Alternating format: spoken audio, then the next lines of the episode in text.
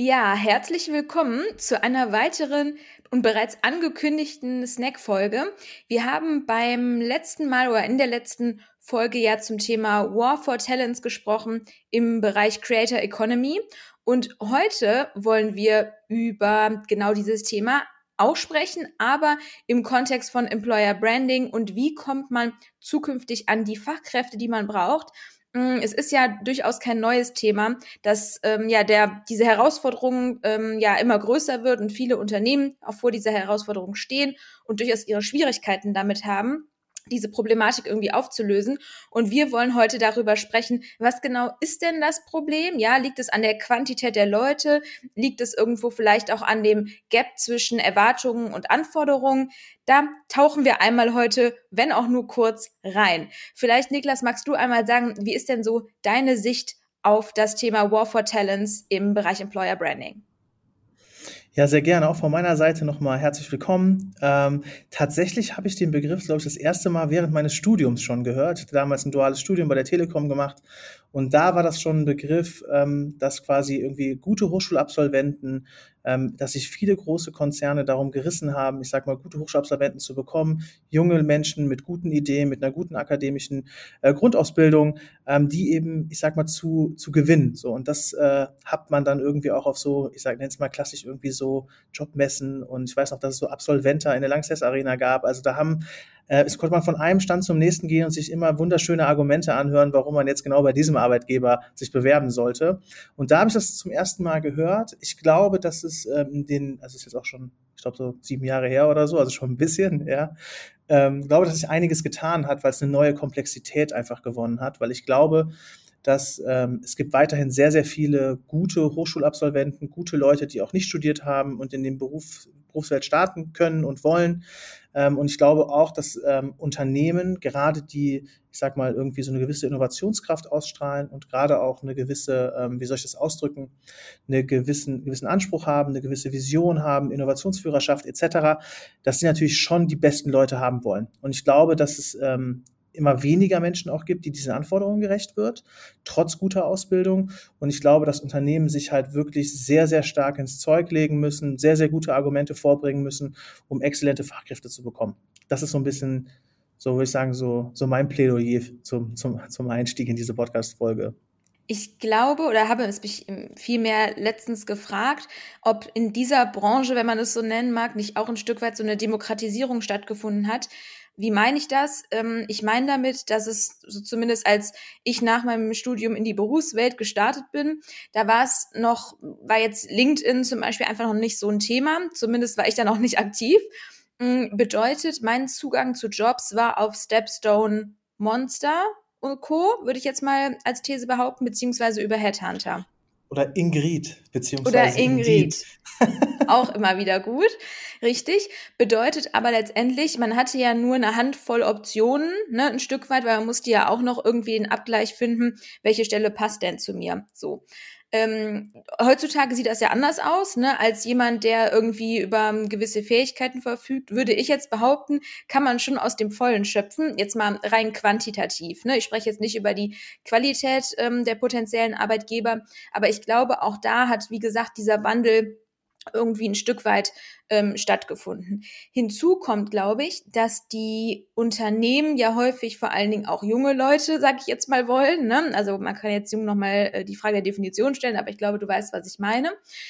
Ähm, auf der anderen Seite hat aber genau diese Generation häufig ganz andere Anforderungen an die Arbeit ähm, und wie der Job auszusehen hat, als das, was die Arbeitgeber auch manchmal leisten können, ehrlicherweise. Ne? Ähm, ein komplett nachhaltiges Unternehmen, mh, mm, komplett remote. Gut, da würde ich jetzt mal irgendwie vielleicht im Zuge von Corona einen Haken dran machen, obwohl man weiß es nicht. Aber ich glaube, das sind jetzt ja nur so ein paar Anforderungen. Da gibt es häufig ein Gap, oder? Ja, safe. Also ich glaube auch, dass äh, ähm, da so eine Lücke, Lücke entstanden ist. Und ich glaube, dass es heute eine Transparenz gibt, die es in lange Zeit nicht gegeben hat. Also ich glaube, ähm, wenn ich jetzt zum Beispiel, ne, ich entwickle mich ja eher aus einer Anstellung jetzt heraus, so, ne, aber wenn ich jetzt zum Beispiel weiter, ähm, ich sage mal, auf Jobsuche wäre oder in Anstellung bleiben wollen würde, glaube ich, dass es heute eine Transparenz einfach da ist, sich über den Arbeitgeber zu informieren, die es in der Vergangenheit nicht gab. Also Viele Unternehmen sind halt auch auf LinkedIn aktiv und ich würde, glaube ich, auch mich nur bei einem Unternehmen bewerben, wo ich einfach weiß, dass sie eine gewisse, dass ich anhand der LinkedIn-Aktivitäten mir auch einen Eindruck und einen Einblick verschaffen kann und tatsächlich mir auch äh, Stichwort ähm, ne, so Corporate Influencer. Ich würde natürlich auch die Inhalte der, der jeweiligen Angestellten angucken, so was für Themen sprechen die, was beschäftigt das Unternehmen. Und ich glaube, da ermöglicht LinkedIn gerade einen sehr, sehr guten Einblick und so dass ich da auch, ne, weil viele Unternehmen trauen sich nicht auf LinkedIn zu gehen, aber ich glaube, wenn du die guten Leute haben möchtest, ich spreche jetzt so ein bisschen aus unserer Bubble, digital, Social, Marketing, ähm, irgendwie Direct-to-Consumer-Brands etc. pp. Also in dieser Bubble bewegen wir uns ja und ich glaube, wenn du in dieser Bubble einen Job suchst ähm, und ein Unternehmen quasi eine gewisse Attraktivität ausstrahlen sollte, muss dieses Unternehmen auf LinkedIn sein. Ich glaube, das ist alternativlos inzwischen. Ähm, kann ich so zu 100 Prozent unterschreiben. Ich glaube allerdings, dass vielen Unternehmen, ich spreche jetzt nicht von den äh, DAX-Unternehmen und Co., sondern vielleicht auch von den mittelständischen Unternehmen, dass das vielen nicht in der Ausprägung, sagen wir es so, bewusst ist. Ne? Ich glaube, Viele Unternehmen veröffentlichen immer noch auf ihrer Website irgendwie Stellenanzeigen. Ich glaube, mittlerweile hat immerhin so ein bisschen der Gedanke stattgefunden, hey, wir müssen auch was darüber hinaus machen. Ne? Es reicht nicht mehr nur zu Stepstone und Co. zu gehen. Das, glaube ich, wissen sie schon, aber sie wissen nicht, was sie tun sollen. Ja, also ähm, wenn sie an eine fortlaufende LinkedIn-Bespielung denken, dann ist häufig so die Frage, ja, was sollen wir denn da spielen? Das, ich glaube, das, das fehlt noch komplett. Ne? Das Bewusstsein wächst dafür, dass es das braucht. Aber man muss auch sagen, bei den vor allen Dingen mittelständischen Unternehmen ist es halt auch nicht immer leicht, diese gedankliche Evolution, sage ich jetzt mal, bei den Mitarbeitern auch zu kreieren, ne? dass die letztendlich genauso ähm, ja Markenbotschafter sind, wie man das vielleicht bei einer B2C-Brand kennt. Und ich glaube, dieses Unterscheiden immer stark von Arbeitgebermarke und Marke, das empfinde ich halt schon als falsch. Weil wenn wir zwar uns jetzt bei jemandem bewerben wollen würden, dann sieht man ja die Marke als Ganzes und unterscheidet dann nicht in, ach ja, das Produkt ähm, mag ich nicht, aber ich finde die LinkedIn-Aktivitäten toll. Also das muss ja irgendwie ein Ganzes ergeben, oder? Ja, absolut. Ich glaube, das ist so ein typisches Konzerndenken. Da denkt man ja auch in sehr, sehr schönen ähm, Strukturen, ja, und in Tochtergesellschaften und in Subbrands etc. pp. Ähm, um da jetzt einfach mal so ein Beispiel zu machen, ne? also ich kann mir zum Beispiel, wenn jetzt mal Bayer sich nimmt, so, da gibt's ja auch ganz, ganz viele verschiedene Sparten so und ich glaube, dass jede dieser Sparten doch mit seinen eigenen Botschaften raus möchte. Am Ende ist aus Konsumentensicht und dann auch meiner Meinung nach aus Bewerbersicht Bayer, Bayer. So, ne? Das kann man, glaube ich, so ganz einfach zusammenfassen. Und von daher glaube ich, dass da die Unternehmen auch so ein bisschen umdenken müssen.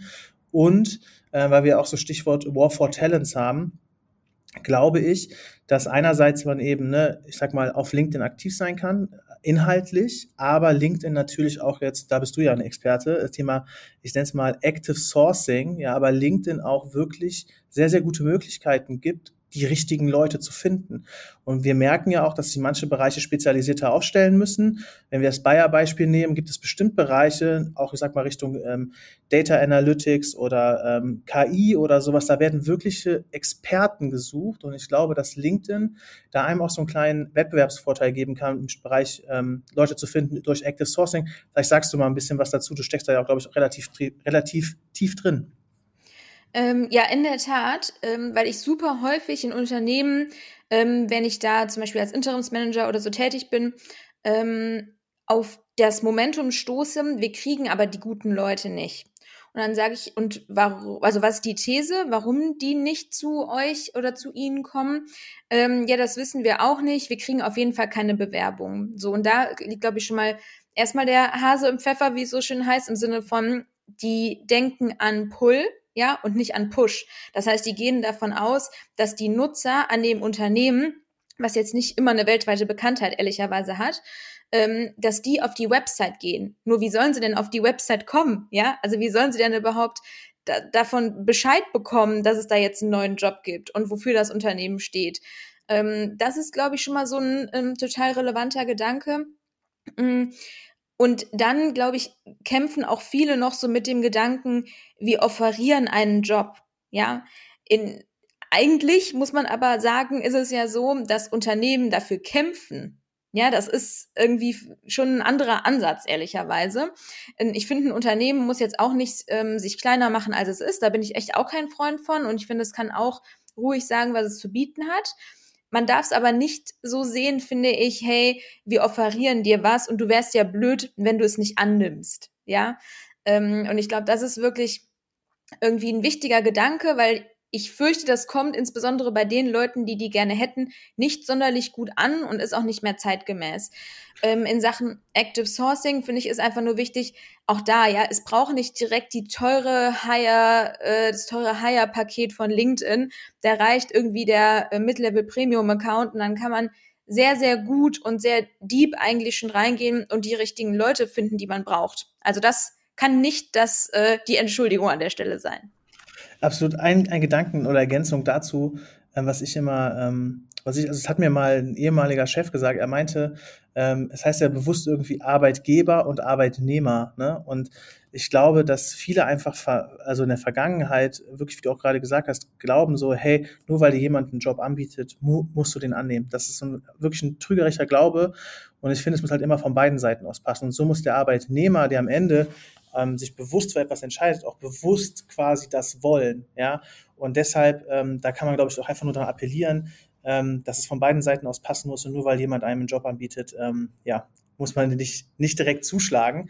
Äh, vielleicht nochmal so ein, so, ein, so ein anderer Gedanke Richtung, Richtung War for Talents, beziehungsweise ähm, was glaubst du, wenn, also ne, wir haben jetzt gerade über Active Sourcing gesprochen, wir haben so ein bisschen das Thema Employer Branding angesprochen.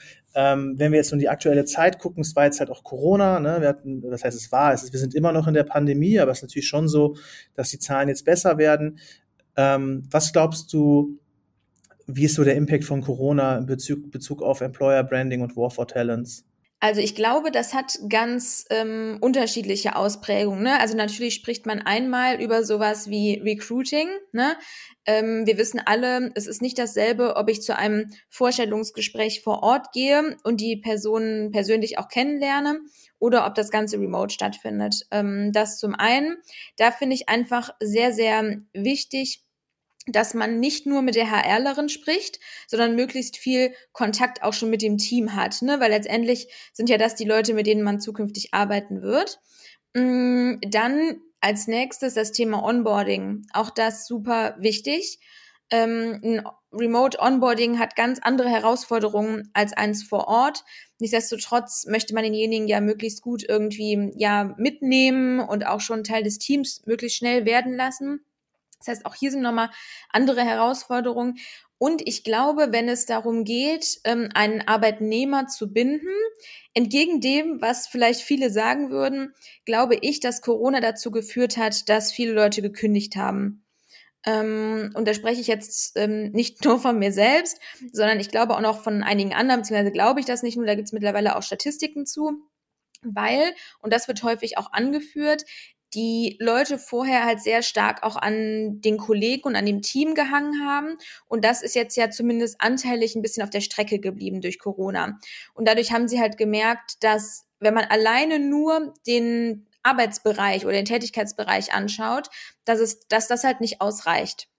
Ähm, und das hat, glaube ich, den einen oder anderen schon zu so einem Nachdenken geführt, ja. Zumal man ja auch sagen muss, entgegen dem, was ähm, am Anfang von Corona prognostiziert wurde, der Branche es ja eigentlich ganz gut geht, ne? Ja, absolut. Ich glaube tatsächlich, dass mit Corona auch neue Geschäftsmodelle gekommen sind. Ne?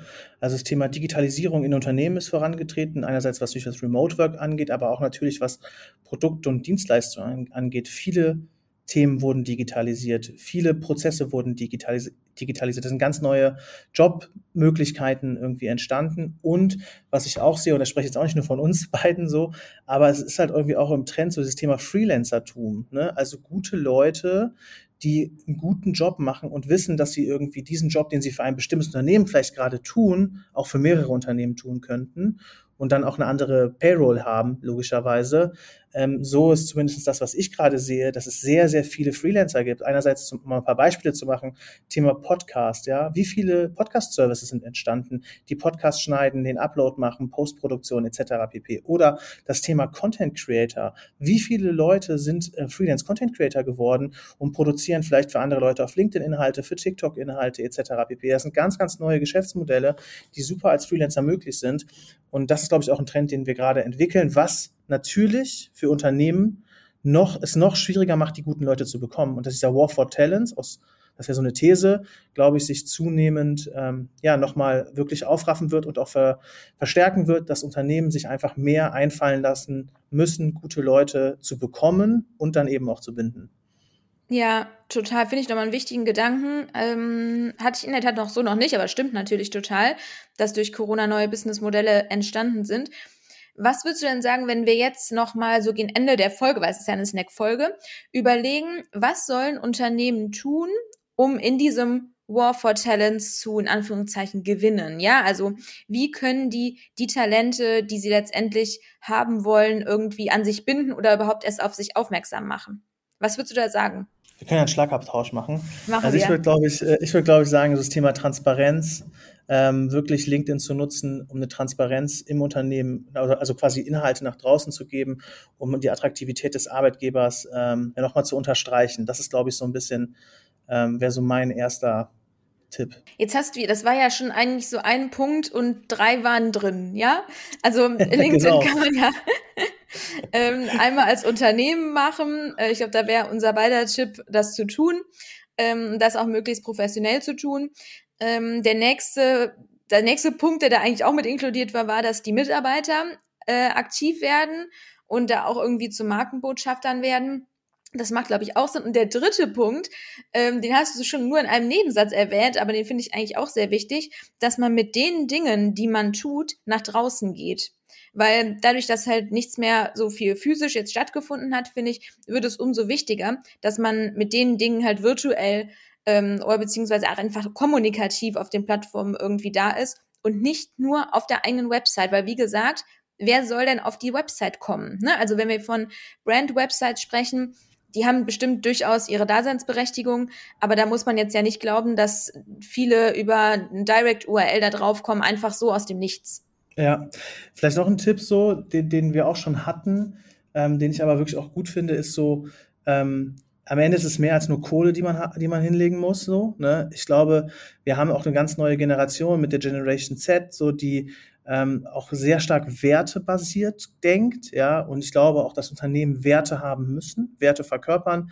Ähm, da werden wir bestimmt auch nochmal an anderer Stelle oder vielleicht mal auf LinkedIn zu sprechen. Ne? Oder wurde, haben wir auch schon ein bisschen was zugeschrieben. Stichwort UEFA und Co., äh, Pride Month. Ähm, ne? Das Thema Werte wird wichtiger.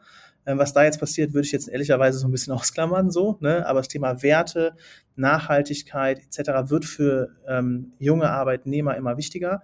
Ähm, deshalb müssen Unternehmen auch Werte entwickeln, über diese sprechen und halt auch nachhaltig diese integrieren. So, das ist, glaube ich, nochmal ein wichtiger Punkt. Ähm, und das schafft man nur, indem man den Leuten halt zuhört. So.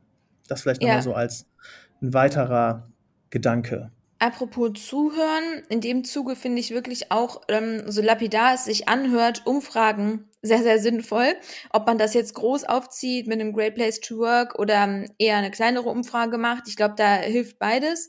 Einfach damit jede Hierarchieebene versteht, was sind denn so die Schmerzpunkte ähm, und was vielleicht auch nicht. Ne? Wofür steht das Unternehmen schon total authentisch und äh, was wird auch von den Leuten gefeiert? Weil hier, ähm, ja, gibt es häufig Irrglauben, sagen wir es so.